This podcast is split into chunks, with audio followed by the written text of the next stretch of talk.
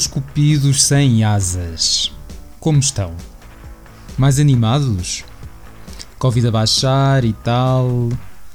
Gostam tanto de ver aquelas curvas como eu? Também veem dia a dia a atualização? Hum, parece uma montanha russa, não é? Lá vamos nós outra vez por aí abaixo. Mais uma voltinha no carrossel do Vide. Uhul! O meu síndrome de vertigens até fica louco com isto.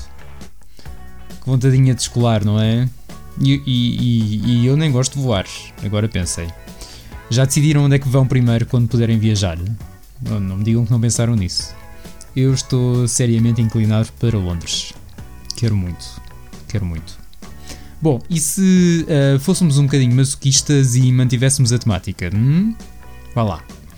Fechem os olhos e imaginem só. Aparelhos eletrónicos em modo voo, cadeiras direitas, recolham as mesas, apertem os cintos. Vamos descolar. Isto de andar em aeroportos e viajar é muito pouco recomendado nesta altura. Não só por todos os riscos, mas porque. Uh, onde é que querem ir mesmo? E fazer o quê? É que já chegam os tontinhos que vão para o Brasil tirar fotos na praia, não é? É que viajar hoje em dia não é para todos. Das duas, uma ou não têm noção nenhuma, ou então estão tão alerta com tudo isto que correm o sério risco de desistir de entrar no avião quando já estão na porta de embarque. Tal é a ansiedade. Sim, aconteceu. Mas não, não foi a mim. Nos Estados Unidos, em Chicago, um homem foi detido pela polícia depois de ter passado três meses, isso, três meses, a viver num aeroporto. Três meses! Não, não estou a confundir com o terminal do aeroporto, não, não é o Tom Hanks. Este é um bocadinho mais jovem. Um senhor de 36 anos entrou no aeroporto no dia 29 de outubro, data em que tinha um voo de regresso a casa, um voo para Los Angeles, só que não chegou a embarcar. Quando foi inquirido pela polícia, repito, três meses depois, disse que não chegou a entrar no voo por medo de poder contagiar ou ser contagiado com o Covid um, dentro do avião. Por isso, passou três meses a viver dentro do aeroporto usando um cartão de segurança que um funcionário tinha declarado como perdido em outubro, mas que nunca chegou a ser desativado. O homem foi detido há umas duas ou três semanas e presente a tribunal. Quando a defesa apresentou as suas alegações, a juíza, hashtag sensata, fez apenas um comentário à acusação. O comentário que todos nós certamente estamos a pensar. Como é possível um homem passar três meses a viver num aeroporto, com acesso a zonas privadas e protegidas que se esperam ser de segurança? E isto nos Estados Unidos, é que não estamos a falar do Quênia ou do Uganda. A juíza e eu, vá, achamos isto chocante, pensando em todas as medidas de segurança que se esperam que exista num local de alta segurança como um aeroporto. O homem foi julgado pela violação de acesso a zonas privadas do aeroporto, e bem, apenas está proibido de entrar no aeroporto se pagar a fiança de mil dólares. Se não, vai passar umas noites à prisão. Imagino que lhe custe menos a ele que ao comum mortal, não é? Afinal, três meses fechado no aeroporto deve ser um bom estágio. Já leva uma boa andança. Sai julgado e acusado, mesmo tendo o cadastro limpo e sem se ter provado que representava um perigo para a segurança pública, porque a verdade é que não causou nenhum problema desde o momento em que entrou no aeroporto. Enquanto isso, o aeroporto e a sua equipa de gestão continuam impunes como se nada fosse. Fun fact: o homem é mestrado em hotelaria. Por isso, talvez devesse ter eh, procurado a review dele no TripAdvisor sobre o hotel perdão, sobre o aeroporto, quantas estrelas terá dado uh, na comunidade? Talvez não 5, não é? Se tiver um mínimo espírito crítico, mas certamente também não foram um, apenas uma estrela, não é? Afinal, foram 3 meses a aguentar aquela vida e provavelmente lá seguiria ainda hoje se não tivesse sido apanhado. Eu passei uma noite num aeroporto não muito simpático, há um ano atrás, saudades de viajar, saudades da África do Sul, mas espero não ter que voltar a fazer nem uma noite e muito menos três meses. Mas sim, também é verdade que não tinha acesso à zona privada, talvez lá encontrasse assim um aconchego menos duvidoso com melhor companhia. Bom, verdade é também que isto de viajar de avião em tempos de Covid tem que se lhe diga.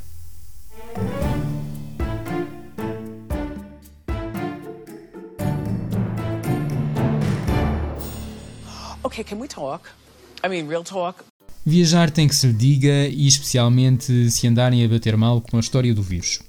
As companhias aéreas insistem em enviar e-mails a dizer que nos aviões todo o ar da cabine é renovado a cada 3 minutos e que filtram 99% dos vírus e bactérias. Mas alguém acha que dizer que 99% dos vírus são filtrados é uma mensagem tranquilizante? E 1%? Aquela partícula marota que salta o filtro qual espermatozoide a irromper num óvulo qualquer vão dizer-me: Ah, mas tem tudo máscara, está tudo protegido. Utanas! Eu já vi mais nariz de fora dentro de um avião que. que pilinhas a vida toda! e não! Não é só culpa da vergonha de seres humanos que por aí andam. Vamos lá ver. Portanto, as companhias reduziram os serviços prestados durante os voos, já não há pastéis de nata secos e a cheirar a mofo para ninguém, já ninguém nos vem acordar a perguntar se queremos comprar um perfume ou outro, mas, ao mesmo tempo, passaram a oferecer aguinha aos passageiros. E algumas nem faziam isso antes! Sim, Ibéria, estou a falar de ti!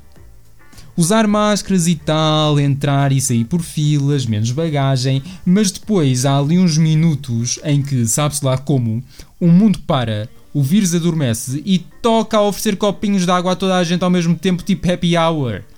Água é essa que naturalmente não se bebe através de uma palhinha por baixo da máscara, não é? E que implica aquele tão sensual movimento de baixar a máscara, tão anticlimax como os momentos de revelação do Mask Singer sabem? Sou o único que fica sempre desiludido quando esperava uh, finalmente uma figura relevante, sei lá, ver um João Félix a tirar a máscara do, do gelado, uma Daniela Roa descascar a banana.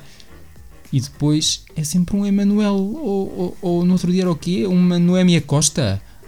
Lindos! Em Espanha tivemos a Georgina do Ronaldo. Foi a primeira a sair, é verdade, mas foi lá. Vamos aumentar o budget, não é? Step up the game, lindos! Bom, voltemos ao avião. Isto da pandemia até teve os seus lados positivos. Mostrou ao ser humano que quando quer, ou neste caso, uh, quando precisa, vá, até consegue ser organizado. Para mim, das melhores coisas que se inventaram foram filas. Não há nada que me deixe tão satisfeito como uma boa fila. Especialmente se houver espaço entre as pessoas, com ou sem vidro.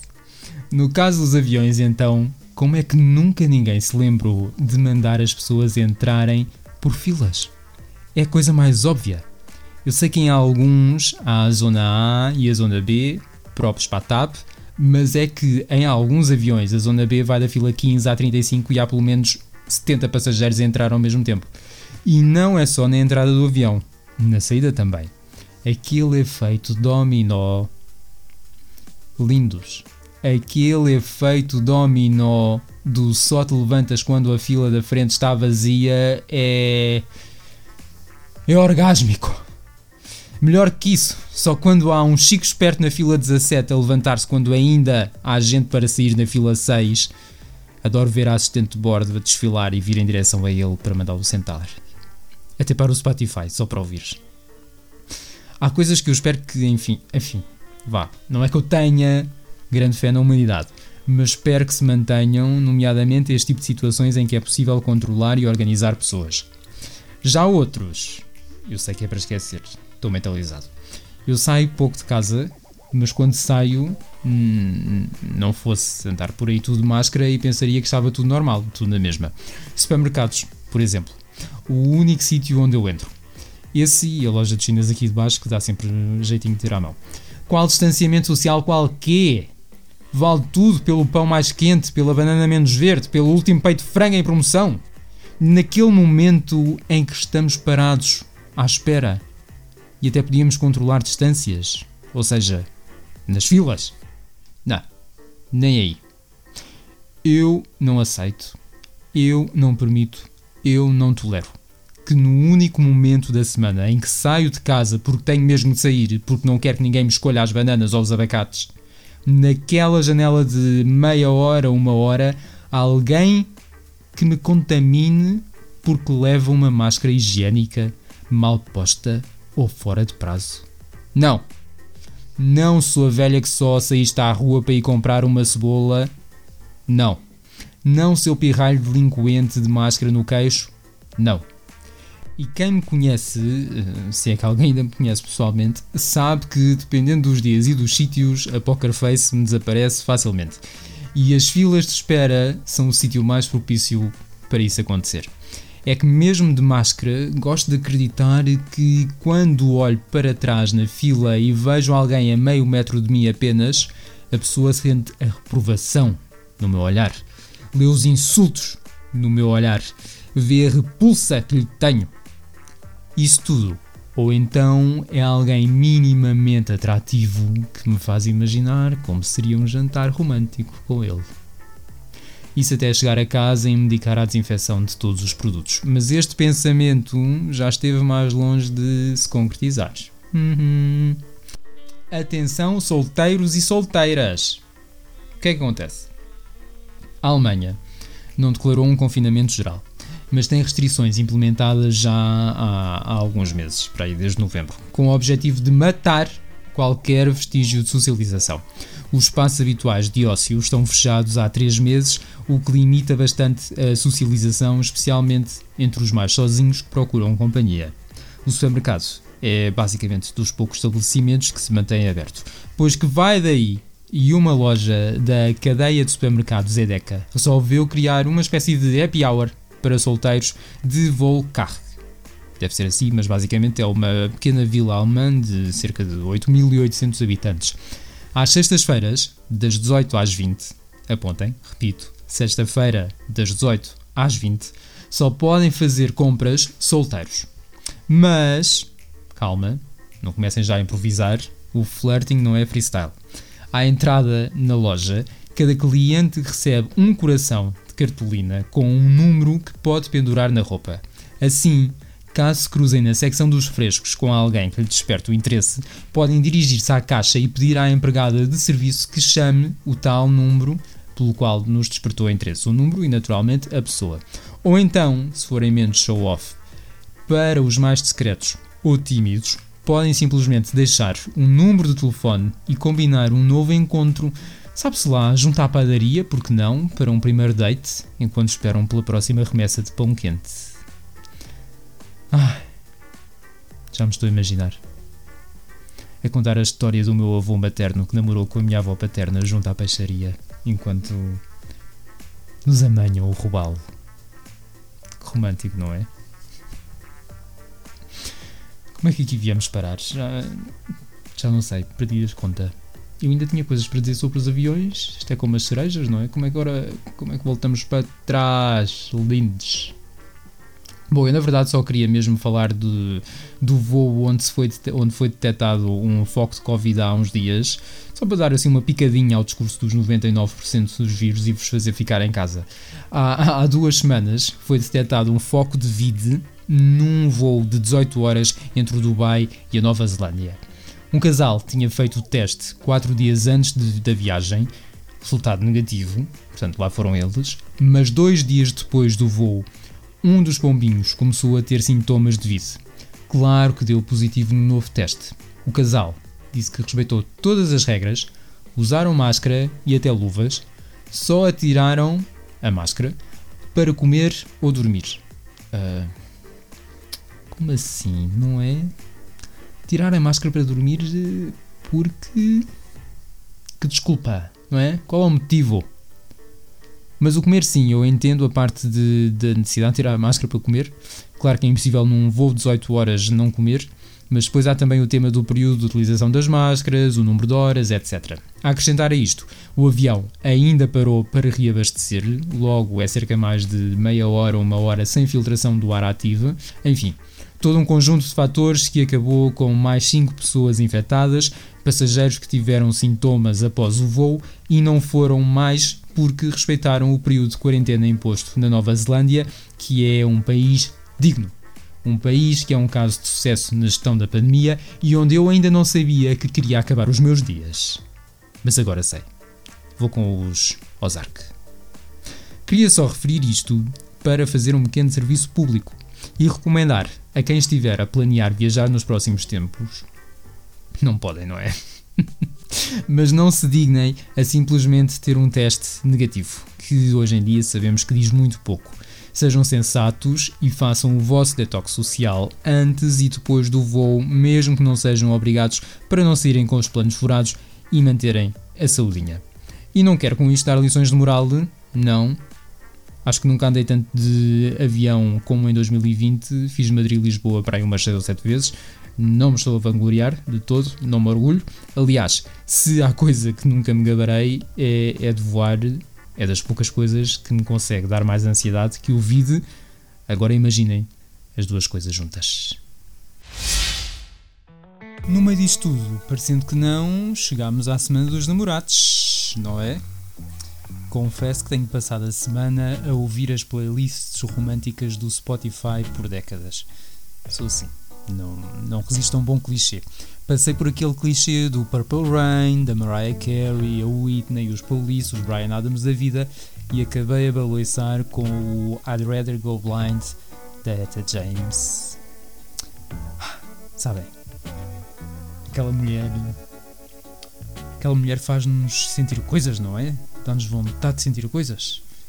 Emocionalmente, claro, não é? É hora de emparelhar ou dizem que é hora de emparelhar. Mas aviso já que uh, os únicos seres a quem vou dar carinho e amor estes dias, como tenho dado nos últimos meses, para além de mim, claro, são mesmo as minhas plantas. A minha descoberta de todo o confinamento. Se houve algo de bom que o Covid trouxe à minha vida, foram as plantas. Para além das filas, já falámos disso. Um, e confesso que isto está a ficar um bocadinho grave Dê por mim à procura das melhores espécies de plantas para ter na casa de banho. E sim, existem algumas, mas não se preocupem, não vamos voltar ao tema da latrina, ficou encerrado no último episódio. Mas é que se isto se prolongar por muito tempo, aviso já que o reino vegetal que habita esta casa vai servir para equilibrar mais coisa, menos coisa, a desflorestação da Amazónia. Portanto, estamos salvaguardados. O apego já é tal que tenho momentos de ansiedade. Sim, um piquinho de ansiedade quando penso nos dias em que eventualmente puder voltar a viajar e tiver que deixar as plantas sozinhas em casa uns 5 ou 6 dias. No verão, claro, porque todos sabemos que no inverno elas vivem bem se ficarem duas ou três semanas sem serem regadas. Isso, ou então já ando a ler demasiado sobre o tema. Mas, voltemos ao São Valentim. Não vou fazer recomendações para casais. não me sinto capacitado, honestamente. Uh, nem vou tentar. Queria só dizer que nos últimos dias estive também a rever alguns clássicos de cinema.